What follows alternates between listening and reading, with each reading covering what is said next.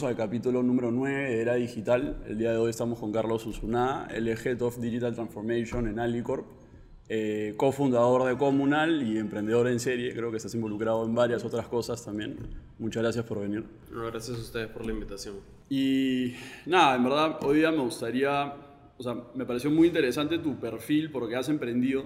O sea, eh, hemos visto un par de charlas tuyas y has estado involucrados en varios emprendimientos.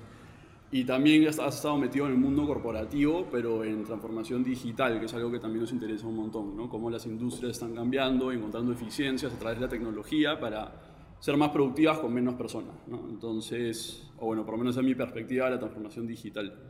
Eh, pero nada, quería empezar preguntándote más que nada, a ver si nos puede hacer como un recuento de cómo empezó este camino de emprendimiento. O sea, tú cuando estabas en la universidad, te veías en el sitio donde estabas ahora, sabías que ibas a emprender y estar en transformación digital o esto como que te lo has encontrado?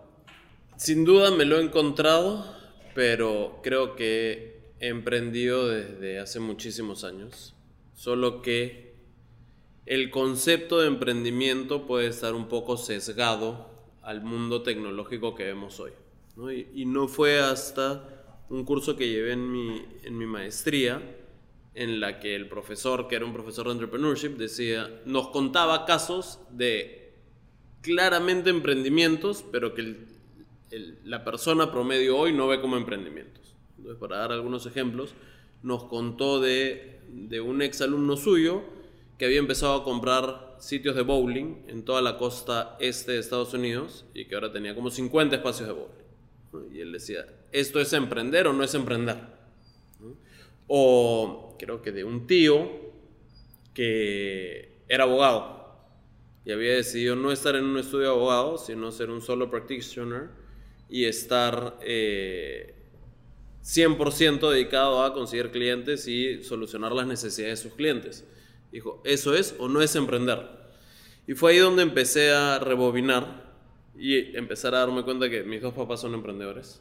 Este, mi papá es abogado, de hecho, empezó eh, solo durante muchos años y de ahí, hace como 15 años, abrió un pequeño estudio y tiene su estudio.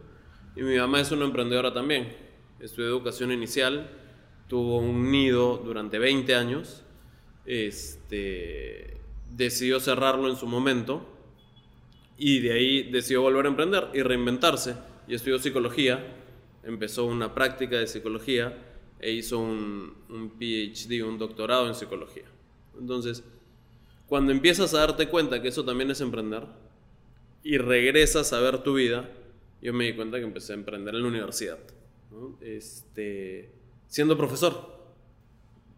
Tuvimos, cuando cumplí 19 años, tuvimos una charla con mis papás, yo quería tener un carro, mis papás me dijeron, te compramos el carro, pero ya no te damos propina nunca más.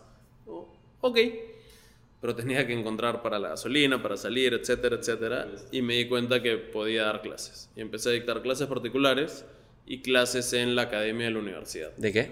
Eh, matemática y economía. ¿Tú estudias economía? Yo estudio economía en lo Pacífico.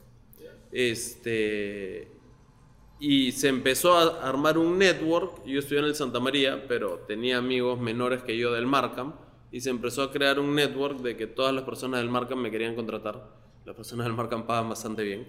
Este, y de ahí eh, empecé a dictar en la matriz, que es la Academia de, la Pacífico, para pregrado, y de ahí se empezaron a pasar la voz, que era bueno en economía, y empecé a dar clases para el posgrado de la Pacífico. Clases de, no en la universidad, pero para personas que estaban estudiando el posgrado. Eso paga más también. Desde un momento a otro. tú seguías estudiando Yo seguía y clases a gente que está estudiando para el posgrado. Sí. Man. O sea, a ti te iba pésimo en la universidad. Este. No me iba tan bien. Este, porque creo que utilizaba mi tiempo en otras cosas que finalmente generaban más valor, según yo, que, que estudiar todo el día. Pero me iba bien en el sentido de que me relacionaba con un montón de gente y encontraba en ese network estas oportunidades. Entonces, eso funcionó muy bien y al mismo tiempo creamos una, una revista. De hecho, yo no fui el fundador, pero, pero fui uno de los primeros empleados que se llamaba Convergencia. Ese sí fue pésimo. Fue la primera y probablemente, ojalá, la única revista multidisciplinaria, multiuniversitaria del Perú, que congregaba alumnos de todas las, no todas las universidades, pero universidades públicas, privadas, de distintas carreras, para hablar de economía, política y negocios a los alumnos universitarios. No hay peor producto que eso. Pedías mucho de ellos, creo. Una, una persona de 18 años no quiere entender este, a detalle qué está pasando.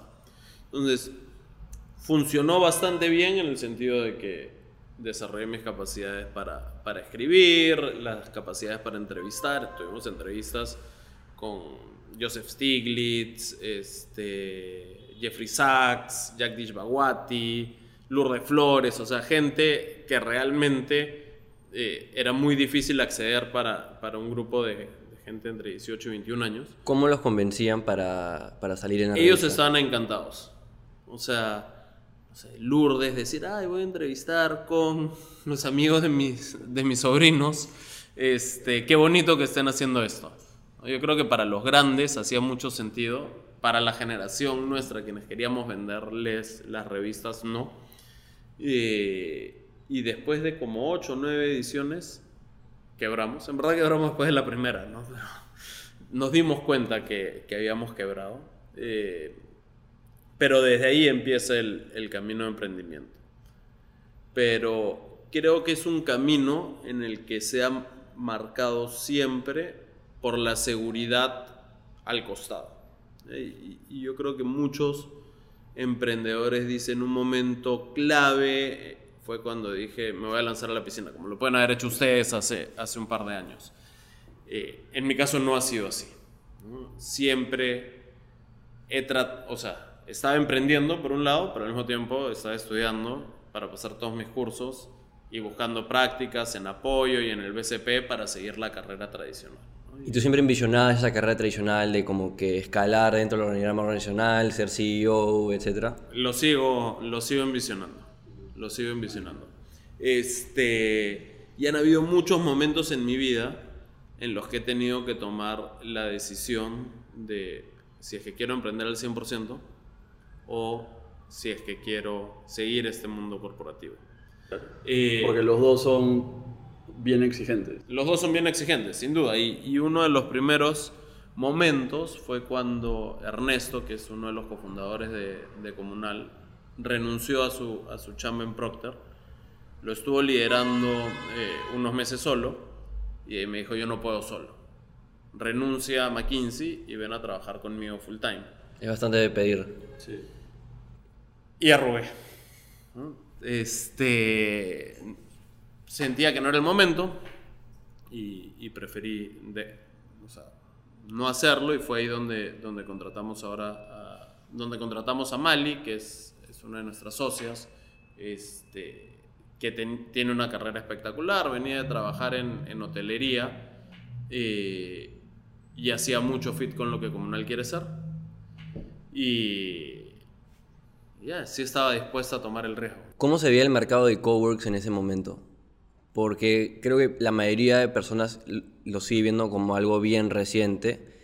Eh, pero esto, ¿qué año era más o menos? Debe haber sido. Ernesto renunció en el 2015.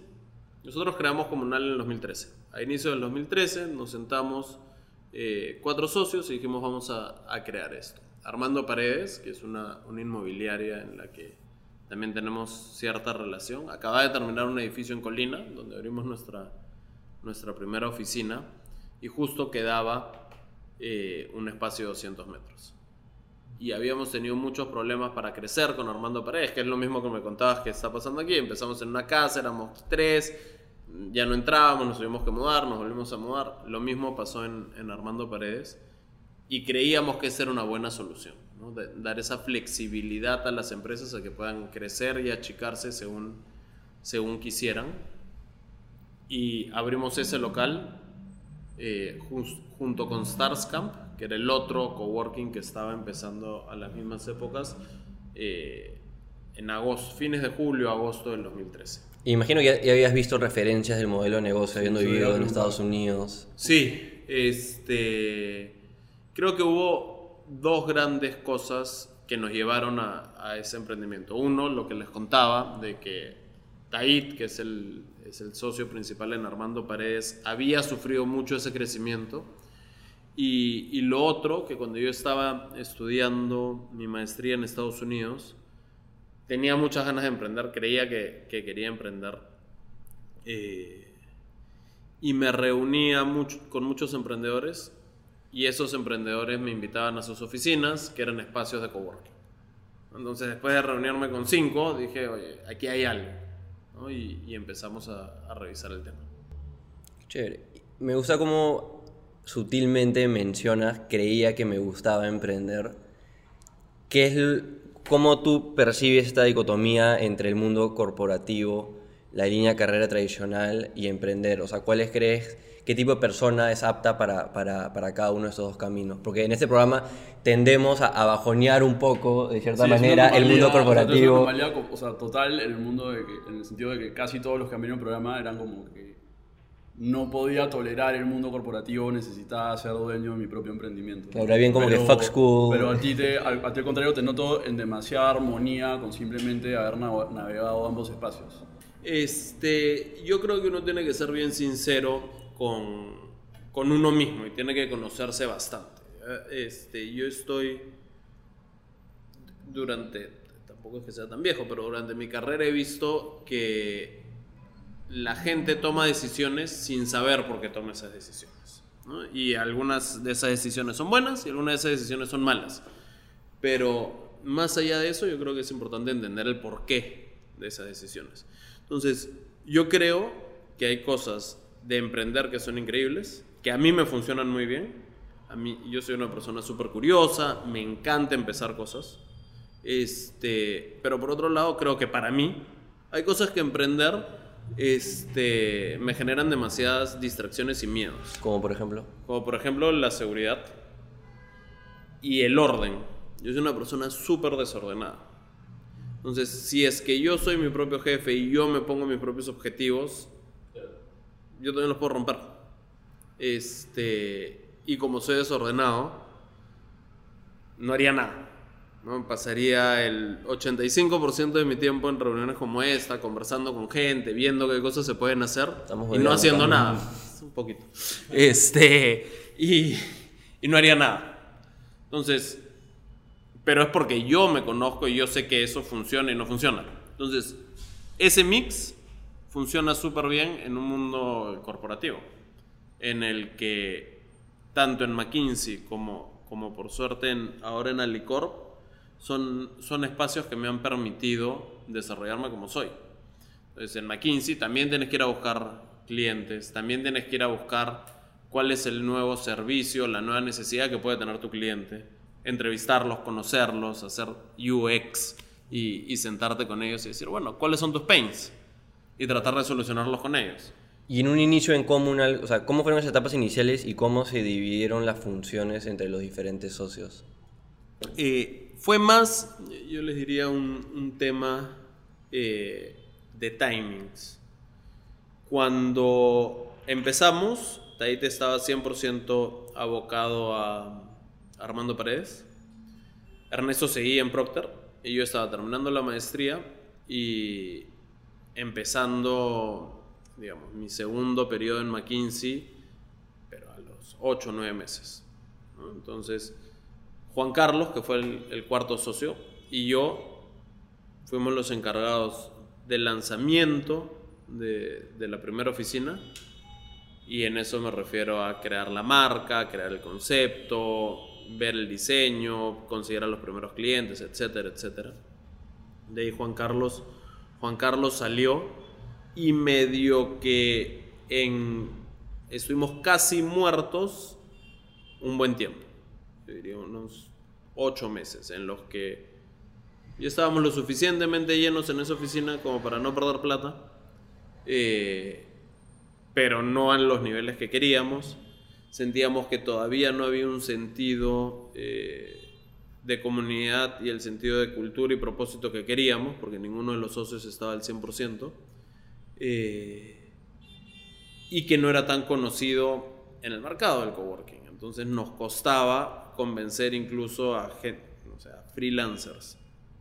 Y, y ahí pasaron dos cosas. Por un lado, tres cosas. Ernesto decidió renunciar. Él vivía en Panamá con Procter y decidió volver a Perú, trabajar tres o cuatro meses más y de ahí, y de ahí renunciar. Eh, como yo soy inquieto, vi una oficina que me encantaba y dije, esa es la siguiente oficina. Entonces salimos a buscar plata para implementar esa oficina. Claramente nos quedó cortísima, no teníamos ni idea de lo que estábamos haciendo y nos endeudamos maleazo pues. Este... Siendo, siendo McKinsey no hubo un pequeño previo análisis profundo de, yo del soy modelo un, de negocio. Yo soy un creyente que si un modelo de negocio no puede ser sustentado en, un, en una hoja de papel, nosotros usamos pizarras, pero en una hoja de papel el modelo de negocio no va a funcionar. Tú puedes hacer un Excel súper detallado de cash flow, de cuándo entra la plata, pero si el concepto no funciona en una hoja de papel, no va a funcionar en la vida real. Al final en el Excel tú puedes meter los números y supuestos eh, que quieras, pero yo soy mucho más simple. Cuando empezamos comunal dijimos, ¿cuántos sitios pueden entrar en esta oficina? ¿Cuánto vamos, los vamos a tener al 100%? ¿Debe estar al 90%? ¿90? ¿Nos pusimos de acuerdo? ¿90? ¿Cuánto vamos a cobrar? Y ahí los costos. Eso, ¿da o no da? Da, vamos. Sin duda nos demoramos muchísimo más eh, en, en, llegar a ese punto de lo que creíamos al inicio. Pero si es que no funciona en un esto de papel, no iba a funcionar nunca. Y fuera de ver Igual una en, la, en la operatividad te das cuenta que surgen cosas que no tenías previsto. ¿no? Eso, eso, es algo que siempre, o sea, la práctica me, me, ha enseñado, por lo menos cada vez que queremos crear un nuevo departamento, una nueva unidad de negocio, siempre hacemos lo que tú dices, una proyección en papel pero ahora con la experiencia trato de ponerme súper noico con qué costos podrían surgir, porque ya me ha pasado que armamos el modelo y en la práctica te das cuenta, oye, no tenía contemplado este costo de activación, no tenía contemplado este, el dejaste los equipos que tienen que renovarlos cada tres años, o todo ese tipo de cosas que de repente en esa hoja inicial no tienes contemplado y de ahí como que van surgiendo. Sin duda, y, y yo creo que no solo eso, gente mucho más financiera que yo, este, te diría que también hay un tema de working capital muy importante, ¿no? Porque puede ser que al final te dé, pero sobre todo al inicio, cuando recién empezábamos, cuando alquilas una oficina, te piden tres meses adelantado. ¿no? Tres meses adelantado, una oficina de 1500 metros es un huevo de plata. Entonces sí, lo vas a llenar, pero para lanzarlo tienes que haber puesto un montón de plata. Y de ahí a, a tu pregunta, este, nosotros implementamos nuestra primera oficina de una manera bien barata y en un espacio que ya estaba semi implementado. Ya tenía pisos, ya tenía aire acondicionado, ya tenía luces, etcétera, etcétera. Llegamos a, este, a esta oficina en Recabarren, que es un edificio lindísimo, eh, y no tenía nada.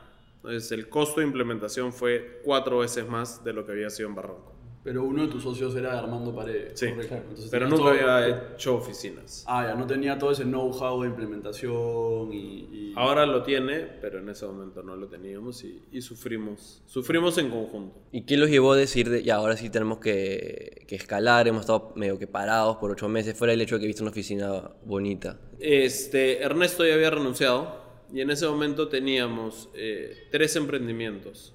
Teníamos eh, Comunal, Veleda, la distribución de Veleda. Veleda es una marca de cuidado personal natural suizo-alemana. Y Quispe Mamani, que de hecho estaba aquí en el, en el centro empresarial, que era una cafetería. Eh, Ernesto, por su conocimiento y su experiencia, quería empujar más Veleda. Yo creo que es una, una marca lindísima, que, con muchísimo potencial. Y yo estaba enamorado de Comunal y le decía, tienes que empujar más Comunal. Eh, y simplemente se dio. O sea, vimos un día esta oficina, llamé a Ernesto y le dije, tenemos que levantar plata para hacer este segundo local. Me dijo, pero íbamos a crecer Veleda primero, mientras veíamos lo de coworking. Fue como, bueno, aquí está la oficina. Fue con Tait, Tait es el Armando Pérez, y les encantó. Dijeron, vamos. Y lo hicimos todo mal. Eh, como, como buen varón. Pero tuvimos la suerte de que se llenó rapidísimo esa oficina. Rapidísimo. De hecho, y esa era la tercera cosa que había pasado, fue la primera vez que vendimos eh, corporativamente. O sea, teníamos equipos de 6, 7, pero en, en Recabarren logramos vender un espacio para 30 personas eh, y otro espacio como para 18. Cuando vimos eso, empezamos a ver el potencial de que no era solo, de que no era necesariamente para freelancers y startups, sino que las empresas medianas este, tenían, una, tenían la misma necesidad. Y desde ahí empezamos a, atacarlas y poco a poco hemos ido atacando empresas más y más grandes. ¿no? ¿Cómo divides tu tiempo? Porque creo que hay gente que te lo que está escuchando se, se, sorprende cuando, cuando dijiste teníamos tres emprendimientos y obviamente también tenían chamba. ¿Cómo dividías tus días entre el mundo corporativo y el mundo de emprendimiento? Mira, este ha ido variando mucho. Como, como les decía, los primeros nueve meses de comunal yo estaba estudiando, terminando la maestría en los cursos más ligeros. Entonces era casi 100% a comunal y un poquito a, a Veleda que recién empezaba. Eh, de ahí con McKinsey tuve la flexibilidad. McKinsey es una empresa que, le bu que busca darle mucha flexibilidad a su gente porque saben que es un trabajo difícil.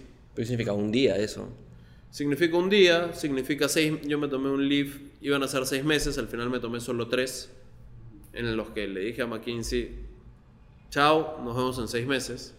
Y ellos están dispuestos a darlo, porque entienden que al ser un trabajo tan complejo, tienen que darles válvulas de escape a los consultores.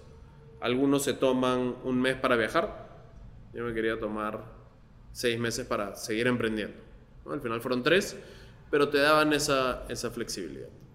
Eh, pero como les, les decía al inicio, en la medida, sobre todo que Comunal empezó a crecer, Ernesto empezó a demandar más y más tiempo, tanto así que me dijo, oye, renuncia y ven a trabajar full time. Y como yo no me atreví, me dijo, bueno, tengo que salir a buscar a otra persona. Y era sin duda lo que él tenía que hacer. Y encontró a Mali, y cada vez mi rol en Comunal... Eh, o sea, mi rol en comunal fue cayendo y hoy es casi cero. Por no decir cero.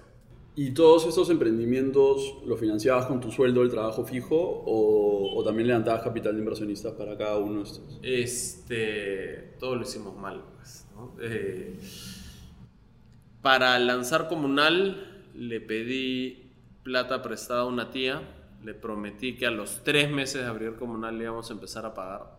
Eh, no le pagué, creo que en tres años. no entiendo. no, este, y la que da la reinvertimos y la reinvertimos. Eh, con préstamos, fue mucho. Y, y, ahora último que hemos entrado, eh, bueno, que he entrado a, a Fighter Fit, que es un, una cadena de gimnasios con Jonathan Maicelo y Fernando Tamayo de, de Yacua, este, sí ha sido con el sueldo. Sí ha sido con el sueldo. Cuéntame un poco de qué piensas de, del caso de WeWork. ¿Tienes alguna perspectiva sobre el tema? Porque creo que, o sea, de nuevo, es el referente en, en la industria de coworks y de trabajo compartido, etc. Y en los últimos, creo que cinco meses, ha tenido un, un gran bajón que no sé qué tanto repercute en la visión que ustedes tenían para, para Comunal Obviamente creo que fue un negocio que, estuvo mal manejado desde, el nivel más alto, pero ¿les chocó de alguna manera ese, ese, tema?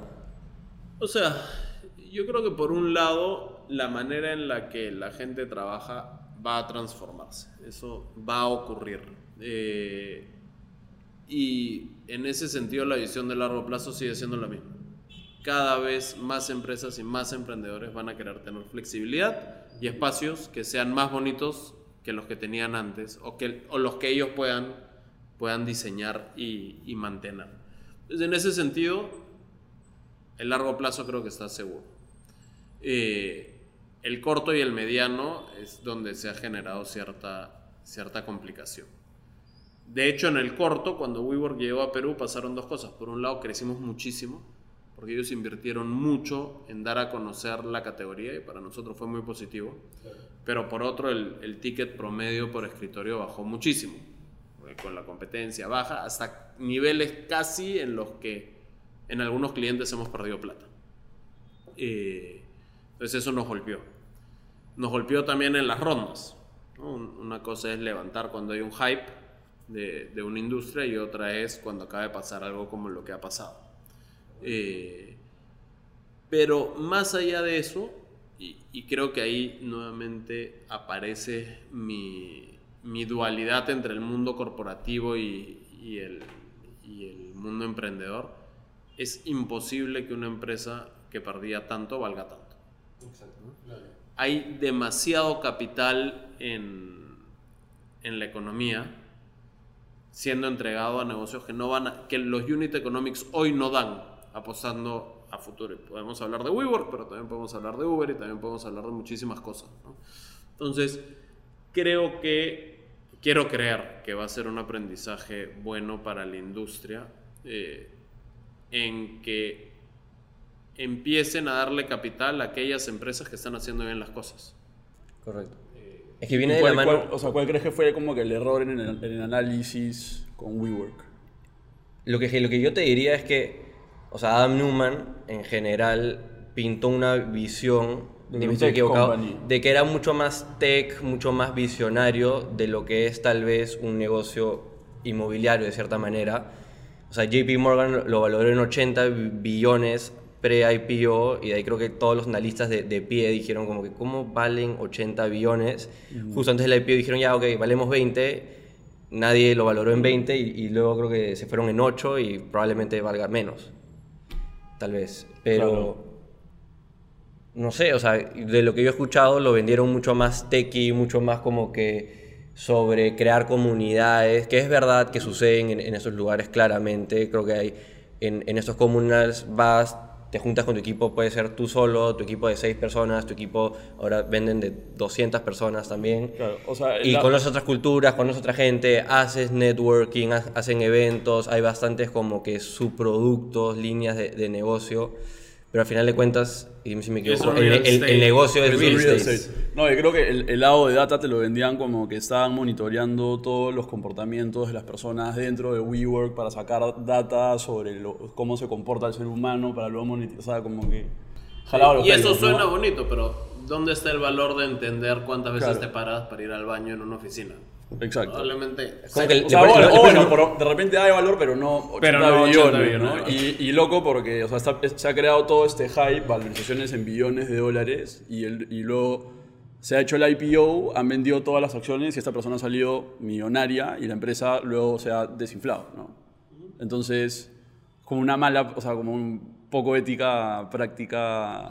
O sea, yo creo que ese caso en específico hay un personaje que actuó de mala manera y que se ha hecho billonario a costa de muchos otros inversionistas. Pero más allá de WeWork, yo sí creo que hay eh, un interés gigantesco de invertir en cosas que todavía no tienen un modelo de negocio probado, a unas valorizaciones que asumen que ese modelo no solo está probado, sino súper comprobado y que es súper escalable. Claro. Como Uber. Uber también está teniendo una problemática parecida a, lo- a lo de WeWork y, y empresas parecidas, ¿no? Creo que Airbnb, siendo también más o menos un poco más ligado al tema de, de WeWork y Sharing Spaces, está un poco más comprobado. Creo que, que, generan valor. que generan valor porque es, es un mercado global, ¿no? Que lo cual te puedes apalancar Sí. de otros lugares. Dan Como que, Peña, Dan Peña dice que si te quieres hacer rico, simplemente haces un IPO y la gente paga cuatro veces el valor real. pero a ver, Porque, para llegar a porque- IPO... porque simplemente por, por- por el hype de estar en los medios y que se volvió pública, la gente está dispuesta a pagar más por una percepción de valor de lo que en verdad es. O sea, muchas, muy po- pocas personas se dan como que el tiempo en verdad de analizar el modelo de negocio y ver si vale lo que... Lo que o sea, el Y yo creo price, que ¿no? eso, eso eh, es válido también para la gente que quiere emprender. ¿no? Eh, cada vez menos, pero, pero antes me reunía con un montón de, de emprendedores y me decían, este es mi modelo de negocio. Y cuando haces los unit economics y les empiezas a preguntar cuánto tienes que vender eh, para que eso sea rentable, ¿no? y para que te puedan pagar el sueldo que te pagan en el mundo corporativo, hacen los números, es como, tienes que vender un huevo, ¿no? Y de ahí te tienes que empezar a preguntar, ¿en Perú hay ese mercado? ¿O tienes que salir rápidamente? Y mi, mi miedo con el startup siempre es que, aparte, aparte de que igual si lo logras y estás llegando a puntos de rentabilidad, el día de mañana, esto es más que nada en, en SaaS, en softwares, pueden ir otro que, que te come porque se copió de varios features que tienes y de nada ya eres Bueno, te, te obsoleto. come, te come o te compra, ¿no? O sea, Instagram, Facebook compró y Sí. creo que un billón de dólares, si no me equivoco, y eran- y eran 10 personas, o sea, lo más rentable del mundo. Snapchat no. Claro, pero son copiaron, cinco entonces, casos de los como millones de apps que salen cada pero- día, Pero ¿no? sí, es verdad, o sea, hay varias, o sea, son- o sea, sí, o sea, es sorprendente la cantidad de personas que quieren emprender y ni siquiera han- se han dado la chamba de hacer el modelo de negocio en una hoja, o a veces vienen con cálculos mm, como Que que no naif, son- ingenuos, sí. que son como que, Claro. vamos a vender esto, es como que estás seguro de que vas a vender esto, y, o sea, has calculado tu costo de ventas, cómo lo vas a vender, etcétera, y como que la mate no cuadra. Y de ahí también mucha gente sobreestima lo que puede lograr en un año y subestima lo que puede lograr en 10. ¿No? O sea, como que mucha gente también creo que no está dispuesta, o sea, dice como que ya, si en un año no, sé, no es rentable este negocio, de repente no debería meterme, pero no calculan que, oye, o sea, el hockey stick, ¿no? Como que esto puede ser incremental y en algún momento puede, o sea, el crecimiento puede ser mucho más acelerado de lo que yo tenía planeado, ¿no? Sí, y no todo es tech. ¿no? Creo que empezamos así el, el podcast. Eh, cuan- antes que naciera Comunal, estaba convencido que tenía que lanzar algo tech. Y tratamos de lanzar algo como Mesa 24-7. De hecho, estábamos en Como, conversación. era- como ese de, ¿no? Sí, es una app para reservar entiendo, ¿cuántos restaurantes. has hecho como... No, ese ni, siquiera, 38? ese ni siquiera lo empezamos. Murió antes de, de empezar. Murió en la hoja de, Este- de- de cálculo, ¿ok? De hecho, lo estábamos hablando con el equipo de desarrollo de, de Acurio Restaurantes para hacerlo cobrandeado. Estábamos emocionadísimos. Y un momento nos dijeron, oye, en verdad estamos lanzando la Casa Moreira, así que estamos ocupados. Como, ok, no tenemos negocio. Chao. Este, tratamos de lanzar, no sé si han escuchado Google Finance y Yahoo Finance. Son páginas web donde está toda la información financiera de las empresas que están en la bolsa. Eh, y queríamos lanzar lo mismo para las bolsas de Lima, Chile, Colombia y México, por esto que antes había un hype que era el MILA, el mercado integrado latinoamericano, mercado de valores eh, latinoamericano. Contratamos un desarrollador, no hizo nada, le habíamos pagado un montón de plata. Entonces, a lo que voy es, uno cree que emprender tiene que ser sí o sí tecnológico, pero podemos hablar de ustedes, podemos hablar de Comunal, que no es tecnológico, podemos hablar de Armando Paredes, de Fighter Fit, que son emprendimientos que generan valor desde, desde el día uno, ya sea para los accionistas o para, o para la comunidad a la que están atendiendo, y que no tienen nada de tecnológico. Claro, y son Al más inicio. basados, son más basados en, en flujo de caja constante en vez de esta necesidad de escalar y llegar a públicos masivos de millones de millones de, de usuarios para recién ser rentables, tal vez. Sí, yo, yo justo estoy leyendo eh, Lean Startup y te habla de eso, ¿no? Su definición de, de startup no es netamente lo que todos imaginan que Facebook, Google o el siguiente app que todos van a ser millonarios, sino simplemente es un grupo de personas creando un modelo de negocio que no está probado todavía. O sea, para él eso es un... un- y, y su recomendación es bien, es bien sensata, en verdad. Te dice, oye, cuando tú armas un emprendimiento, en verdad partes de una asunción. O sea, si tú dices voy a hacer un estudio de abogados, una agencia de marketing digital o una empresa X, la gran mayoría de personas se manda con armar todo, lo- todo un modelo de negocio para los siguientes tres años, consigue inversión y, y empieza todo esto sin siquiera haber dado primeros pasos mucho más cortos como lo son validar tu hipótesis.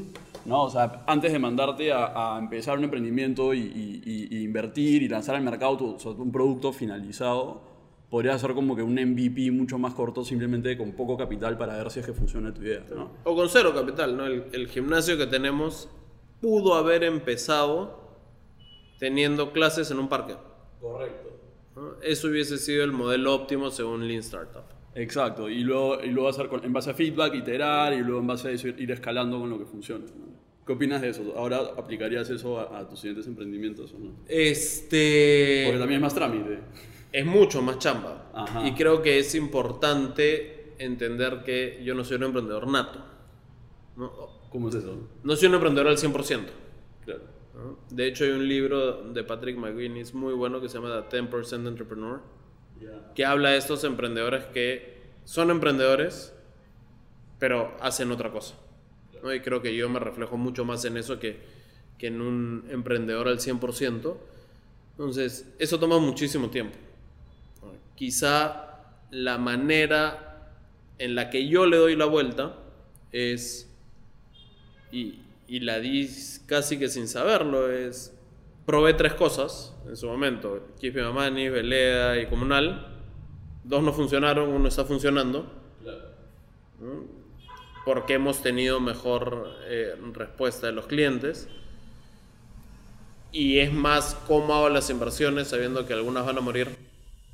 En las que genero este probar poquito rápido y lo que va escalando ir invirtiendo más.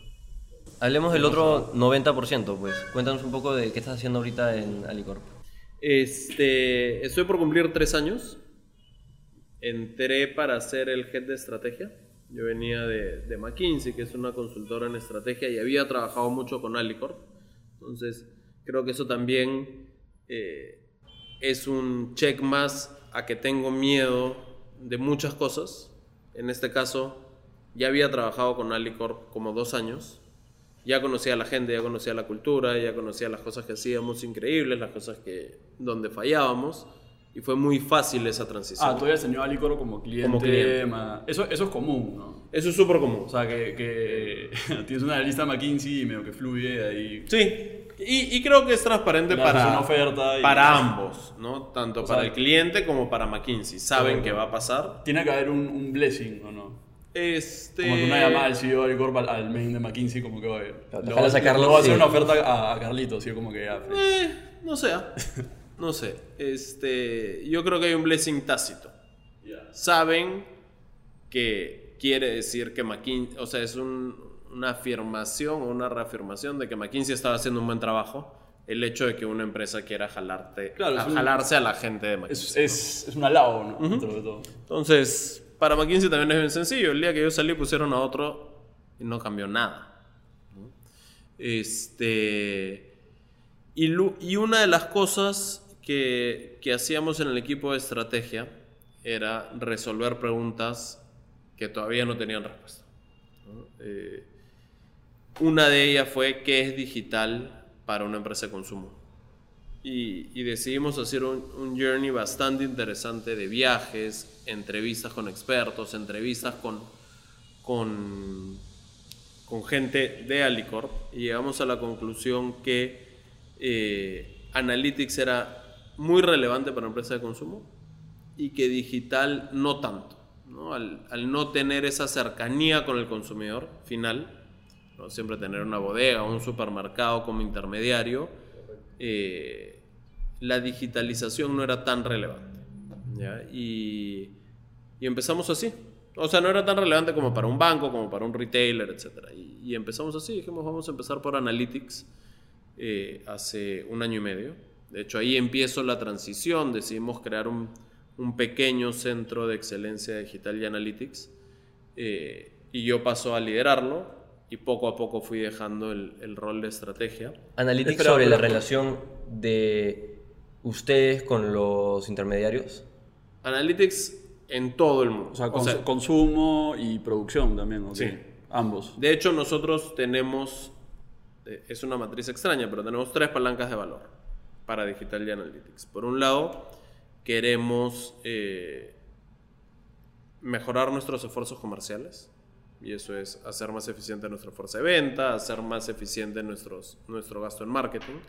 Lo segundo es conectar más con nuestros clientes y consumidores. Y lo tercero es robustecer las operaciones. Entonces, en toda la parte de, de operaciones está cómo hacemos más eficiente el back office, cómo hacemos más eficiente el supply. Y estas tres palancas las atacamos con tres tecnologías. Analítica avanzada, plataformas digitales, que es hacer una app, una web o lo que fuese, y automatización de procesos y nuevas tecnologías. Robótica, chatbots, IoT, etc.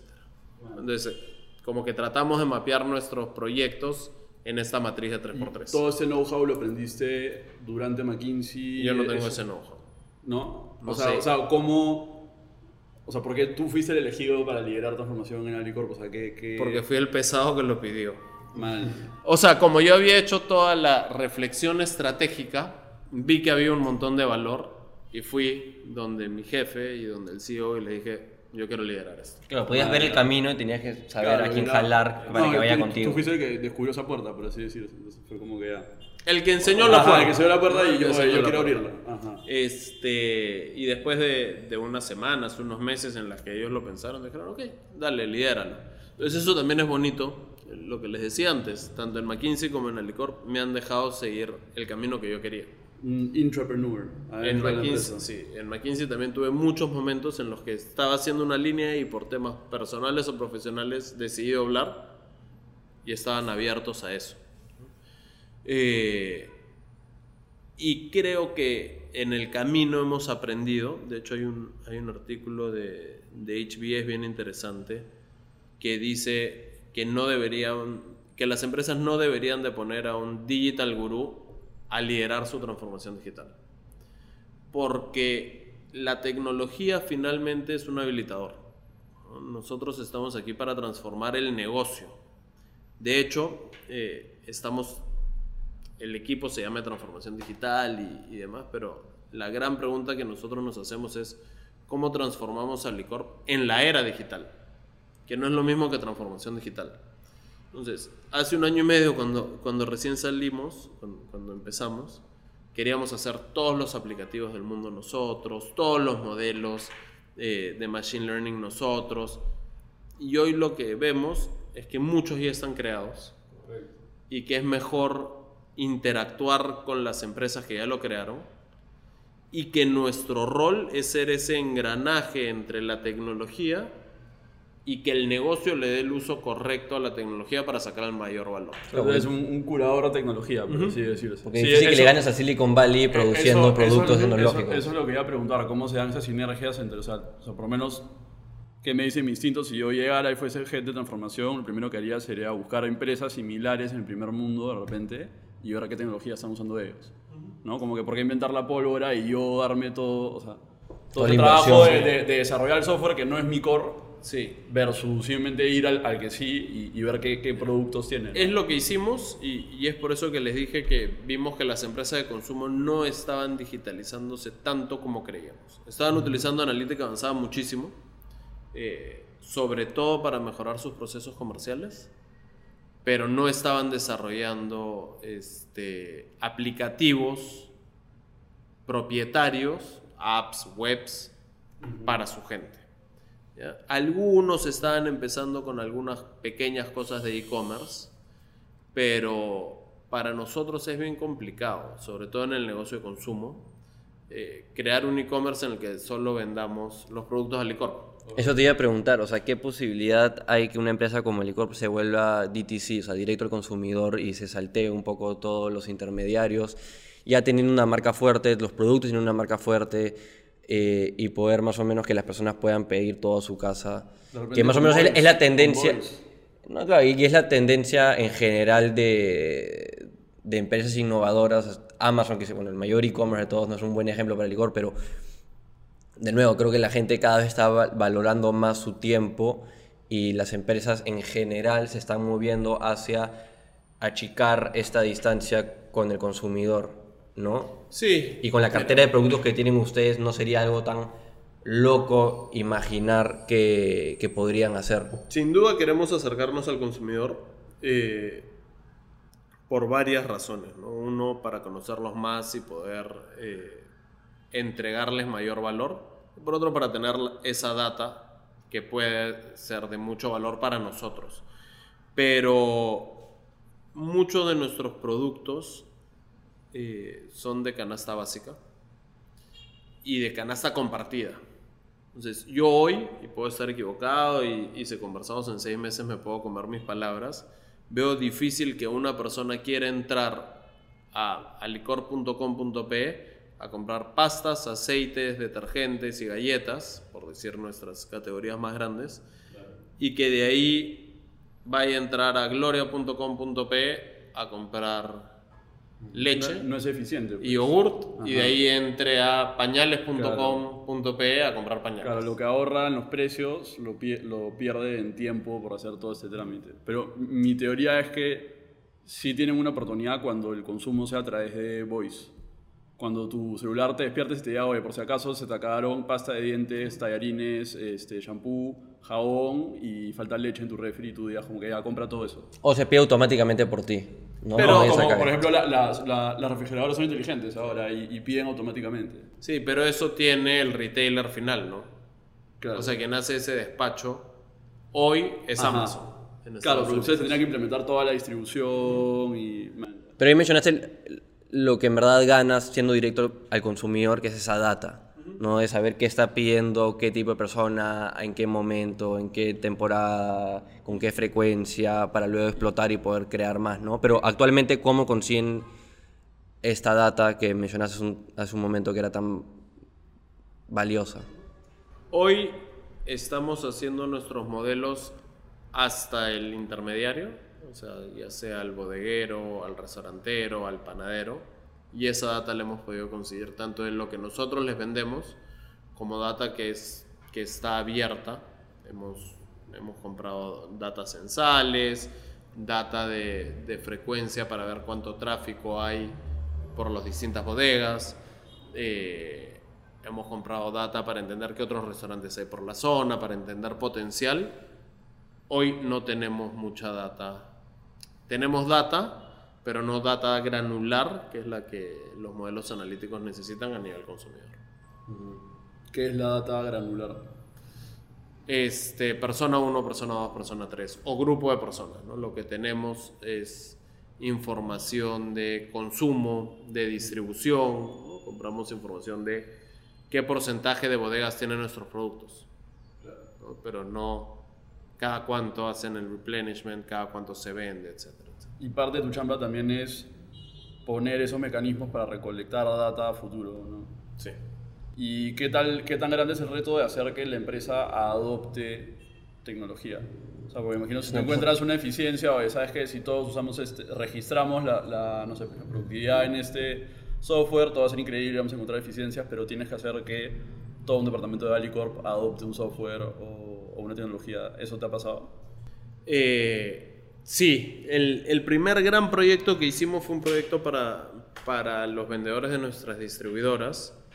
Y mi jefe siempre me decía debimos de haber hecho algo más simple porque tenemos un montón de vendedores y, y nos hemos pasado un, muy, un tiempo muy grande eh, capacitándolos y preguntándoles qué quieren. Pero yo creo que cuando creas las herramientas con tu usuario es mucho más sencillo. ¿no? Antes estos vendedores tenían una herramienta que probablemente habíamos comprado un enlatado, que les habíamos dicho la tienen que usar y los pedidos se ponen por acá. Eh, pero nunca nadie les había ido a preguntar qué cambios le harías, eh, qué cosas quisieras que tenga que no tiene. Entonces esa co-creación con ellos ha sido muy rica y ahora hay un montón de features que para ellos son súper importantes y que de taquito nos están ayudando mucho a nosotros. Claro. Qué chévere, qué chévere tu posición, al final. Porque puedes básicamente seguir tu curiosidad hacia donde te, te lleve, pero dentro de la empresa, ¿no? Sí, pero creo que es algo que la empresa tiene mucho y los emprendedores tienen que, que empujar, es entender dónde está el valor. ¿no? A nosotros nos visitan muchísimas empresas y nos dicen, hemos hecho esto en una empresa X que se podría replicar en, en Alicorp. Y muchas veces eh, la primera intuición es, vamos a hacerlo, suena súper cool. Pero es importante en, en una empresa la parte estratégica, ¿no? Y decir cómo esto mejora el, el KPI que, que utilice, ¿no? Algunos usan OKRs, nosotros usamos otro tipo, pero cómo las cosas que vamos a hacer en transformación digital están alineados a los objetivos estratégicos y a los pilares estratégicos que tenemos. Eso que estoy diciendo debería de ser llevado también al mundo, al mundo del emprendimiento, donde muchas veces vas lanzando cosas porque se te está acabando la plata, o porque quieres probar, pero te empiezas a alejar del propósito y del valor final. ¿no? Entonces, Pero ¿cómo mides dónde Sí, está el valor en un mundo tan cambiante? O sea, de constante cambio, eh, donde todos los procesos se están acelerando, donde todo se está volviendo mucho más cercano.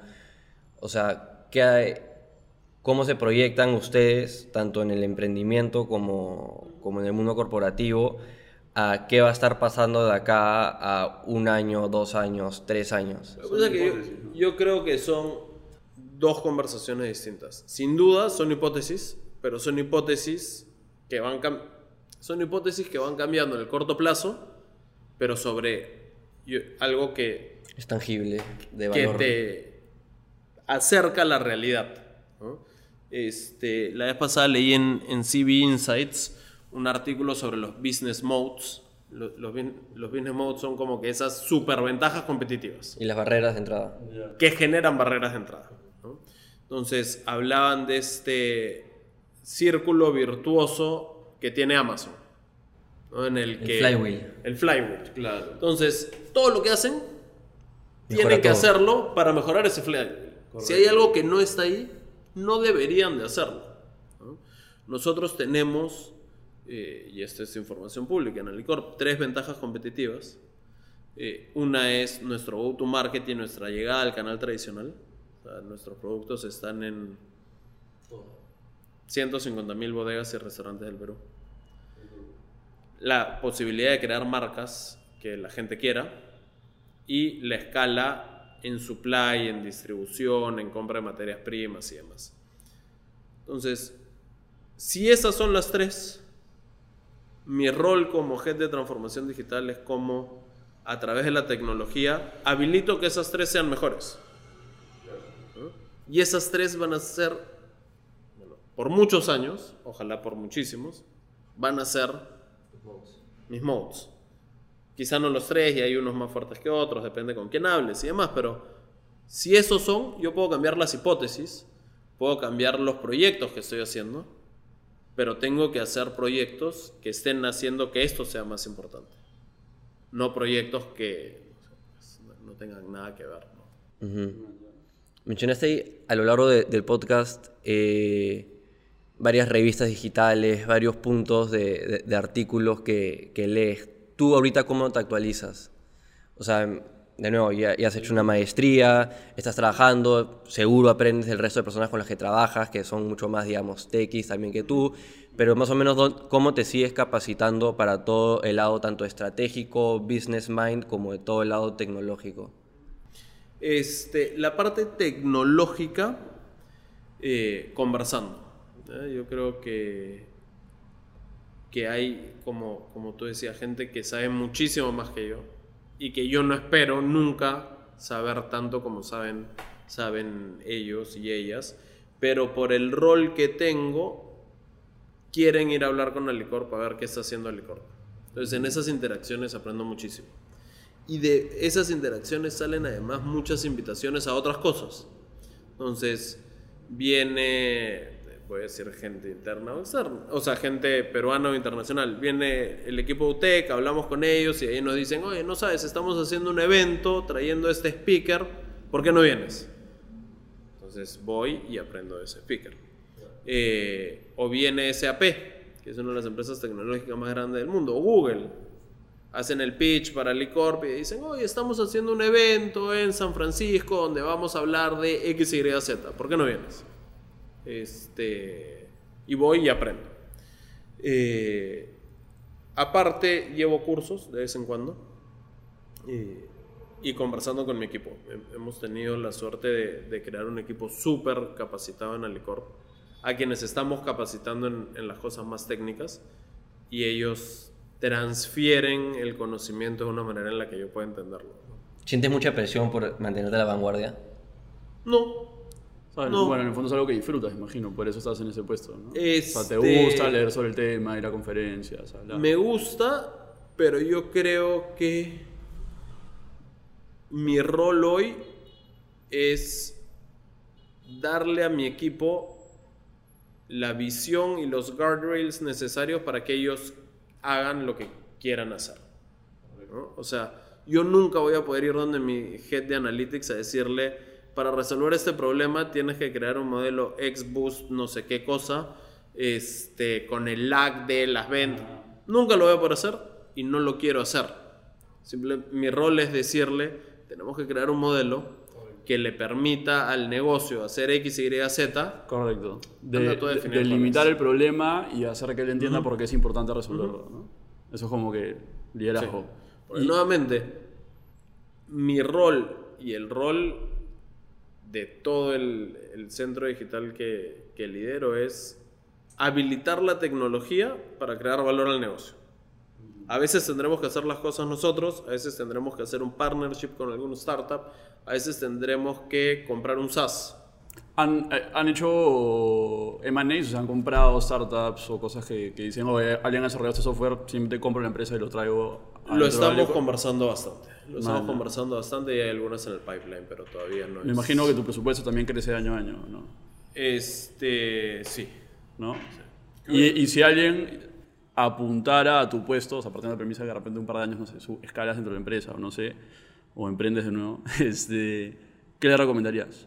O sea, si alguien quisiera estar metido en transformación digital, liderando proyectos dentro de una empresa grande en el Perú, ¿cuál es el career path que le dirías a esta persona de 16 años que escucha esta entrevista y dice, me encantaría hacer lo que hace Carlos? Mira, yo creo que no hay un career path claro. Yo creo que lo que a mí me ha funcionado es ser sincero conmigo mismo y ser abierto a las opciones. y en esas opciones, hoy fue el camino que hemos, que hemos hablado ahora. Empezó, bueno, antes en mis prácticas, pero en McKinsey. En McKinsey vi muchísimas industrias, algunas en Perú, algunas en Latinoamérica, algunas en Europa. Y me empecé a mover porque veía que se abrían las puertas eh, sin saber qué iba a venir después. En una de esas puertas se abrió un proyecto en Alicorp y en el momento en el que se cerró mi capítulo en McKinsey, la puerta en Alicorp ya se había abierto en estrategia, que era algo en lo que me sentía cómodo, y meses después empezamos a hablar de digital e hice ese cambio. Prever qué va a pasar en 20 años es imposible. ¿no? Este, entonces, yo lo único que creo es que hay que tener un growth mindset y estar abierto a, a las cosas que puedan pasar. ¿no? ¿Y cómo Sí. priorizas tus decisiones o los proyectos en los que quieres, digamos, embarcar? Tanto dentro de, de Alicorp, con las diferentes posibilidades, los diferentes caminos que podrían tomar digitalmente, cómo priorizan ya nuestro, nuestro pareto del 20% de acciones que, que tenemos que tomar para conseguir la mayor cantidad de resultados son estos de acá, tanto también con el lado de emprendimiento, de ese 10% de tu vida en el cual, de nuevo, estás empezando una, una cadena de gimnasios, como que cómo priorizas en general las decisiones que tomas o los caminos profesionales. Este. Me gustaría ser más estructurado para hacerlo, pero yo creo que una de las cosas son entender qué me mueve y qué no.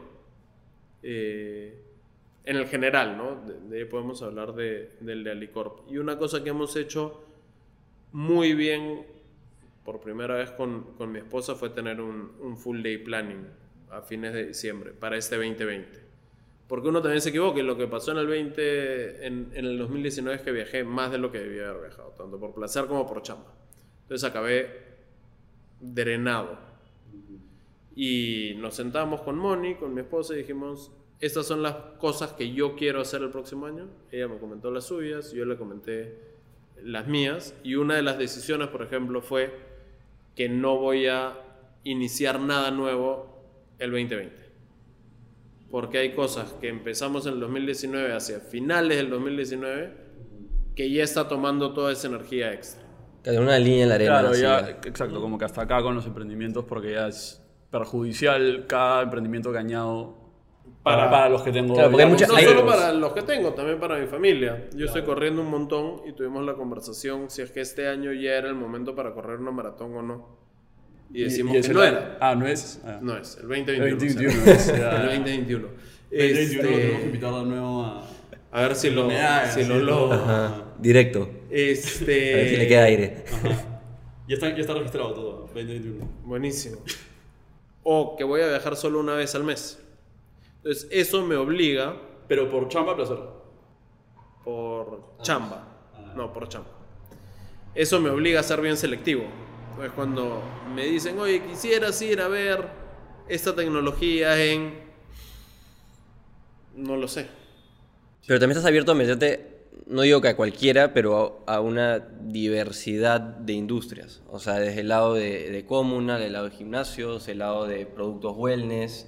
O sea, más que nada creo que lo que noto es que es más que nada para ti sobre tener un tacto de cuando la ves, meterte y cuando sabes que como que el camino ya ha llegado a, un punto de, que ya no da más, saber cuándo ya salirte, ¿no? Y tener ese, tac- ese tacto, ¿no? Porque hay muchas personas que, digamos, se consideran emprendedores, pero están saltando de un emprendimiento diferente cada año, que tal vez puede ser un indicador de que no la pensaron mucho al inicio, como también hay otros de que la cosa ya no da hace dos años y, y siguen dándole, siguen dándole, que a veces es necesario darle Claro. tiempo, como mencionó Claro, Santiago, de que, veces- de que subestimas un año eh, o sobreestimas un año Sobreestimas y, un y subestimas 10 años, Pero- pero es sobre tener este tacto y en verdad, obviamente también la inteligencia es saber dónde meterte y dónde no, ¿no? Sí, pero yo creo que en mi caso, al no estar 100% en las cosas que hago, eh, la gente en la que te rodeas es lo más importante. Entonces, eh, en, esta, en este último caso que ha sido eh, lo de Fighter Fit, Fernando ya era un emprendedor probado. La- lo que ha hecho con Jaco es una cosa impresionante. Y, Jonathan Maicelo es uno de los grandes boxeadores de, de Perú y una de las grandes marcas asociadas a boxeo en Perú. Entonces el equipo que, que venía era un, un equipo muy, muy potente. ¿no? Lo mismo busco en, en Alicorp. ¿no? Cuando estamos reclutando para mi equipo, estamos reclutando gente que me necesite a mí lo menos posible.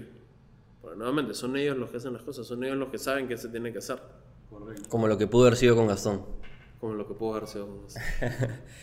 Eh, nada, en verdad eh, no te queremos quitar mu- mucho tiempo, pero no sé si tienes algunos parting words, algo que quieres decirle a la comunidad sobre tal vez cómo abarcar esta era digital en, la, que, en la que estamos y, cómo atacar esta incertidumbre que se viene en estos próximos 20 años, como mencionaste.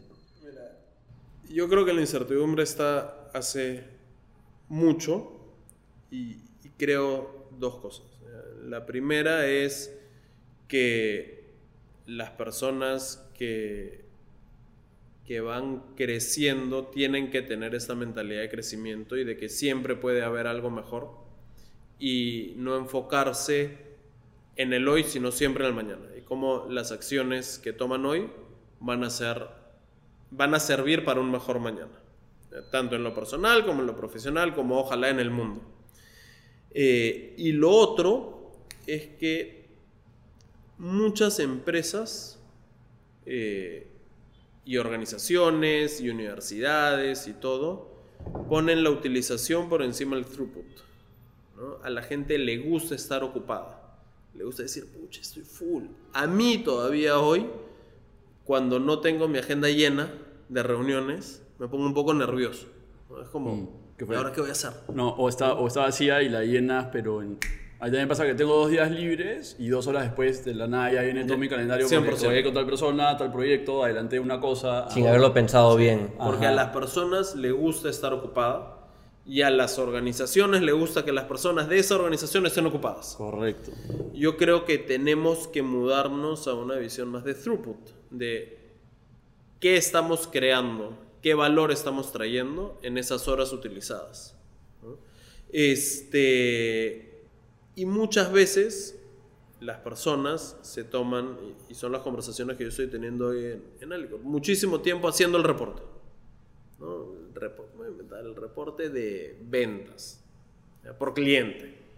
Tres horas haciéndolo. Y lo hacen.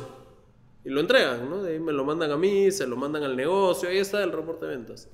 Eh, eso no creo nada de valor. Claro, está el costo de oportunidad de lo que se puede ir en esas tres horas. Los ocupó tres horas, pero yo lo que empujo a mi equipo es, esto no te puede tomar tres horas, te tiene que tomar 30 segundos. Entonces, ¿cómo lo automatizamos? Una vez automatizado, ¿qué vamos a hacer con esas tres horas? Claro.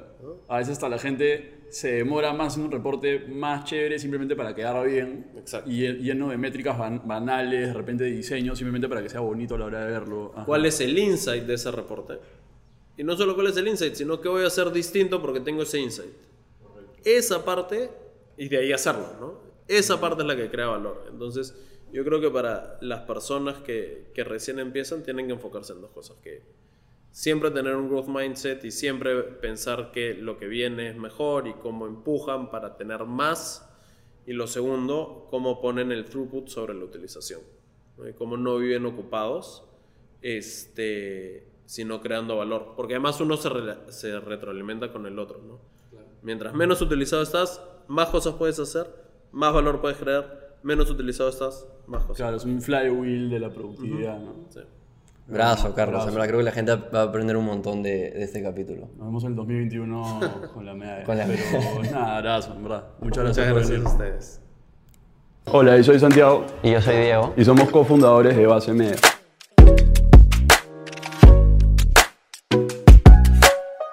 Somos una agencia que ayuda a empresas que no tienen los conocimientos o la infraestructura para hacer actividades de marketing digital adaptarse y destacar en el mundo de las redes sociales a través del manejo integral de su presencia en línea. Otras organizaciones comprometidas con destacar e invertir en plataformas digitales fallan más que nada por una oferta del mercado. Tienen que recurrir a diversos proveedores como una agencia de publicidad, una productora, una agencia de medios y muchas veces una agencia de relaciones públicas para en verdad abastecerse de todas las funciones necesarias para una estrategia de marketing digital balanceada. Y esto genera mayores costos, mayores ineficiencias por tener a todos estos proveedores divididos en diferentes lugares y no tenerlos bajo un mismo techo.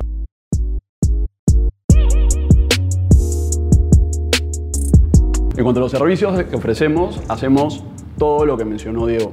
Partimos por la estrategia y entendemos los objetivos comerciales y de comunicación del cliente. Una vez que tenemos un framework de trabajo bien definido, pasamos a hacer una estrategia de comunicación y comercial para cumplir todos los objetivos del cliente. Encontramos las audiencias del cliente en las plataformas que deberían estar, definimos cómo segmentar las audiencias, hacemos estrategias de comunicación para llegar a cada uno de estos públicos con los atributos o mensajes indicados. Definimos si el cliente debería hacer fotos o videos, cuál debería ser la propuesta estética de la marca, qué tipo de contenido o iniciativas deberían hacer, en qué momentos, con qué frecuencia, con qué presupuesto y más o menos qué resultados podrían esperar en base a esa estrategia y en qué momentos. Una vez que tenemos toda la estrategia definida, pasamos a producir nosotros mismos todo el contenido que formó parte de esta estrategia. Una cosa que nos enorgullece mucho es que estamos en facultades de producir nosotros mismos todo el contenido que formó parte de la estrategia. Hacemos diseños gráficos con un departamento gráfico y fotos y videos con un departamento audiovisual. Tenemos una casa productora in-house que hace 19 sesiones audiovisuales al mes entre fotos y videos. Luego, una vez que tenemos listo todo el contenido que formó parte de la estrategia, nos encargamos de la distribución de este contenido al público objetivo. Tenemos un departamento de medios que se encarga de idear o elaborar los planes de distribución de contenido de nuestros clientes, ejecutar estos planes y luego optimizar los resultados. Además de este servicio, ofrecemos un servicio de desarrollo de páginas web, manejo de identidad de marca y trabajo o gestión con influenciadores para complementar toda nuestra labor y exponenciar los resultados que podemos traer en todas nuestras campañas de comunicación. Dejando de lado los servicios, la otra razón que nos diferencia de la gran mayoría de agencias es el equipo de trabajo que hemos construido. Nos- Nosotros hemos armado de manera deliberada un equipo de 30 personas de entre 21 y 28 años de edad, pues creemos mucho en las capacidades de los jóvenes para manejar estrategias para redes sociales. Nuestra generación ha pasado muchísimo tiempo en estas plataformas y las entiende a detalle. Y es por esto que hemos armado este equipo de trabajo joven, dinámico y que nos ha traído resultados muy creativos e innovadores en todos nuestros trabajos. Estamos muy contentos de nuestros dos años en el mercado haber tenido la oportunidad de trabajar con empresas de diversos rubros, desde banca, retail, salud, construcción, entre otras, y habernos sabido poner en los zapatos de cada cliente para cumplir con diversos objetivos, desde reconocimiento de marca, recolección de leads para B2B, ventas en e-commerce, atracción de talento a la organización y más. A futuro queremos seguir ayudando a nuestros clientes a triunfar en esta nueva era digital llena de constantes cambios. Y por eso los invitamos a conocernos en nuestras redes sociales y a visitar nuestra página web basemedia.p.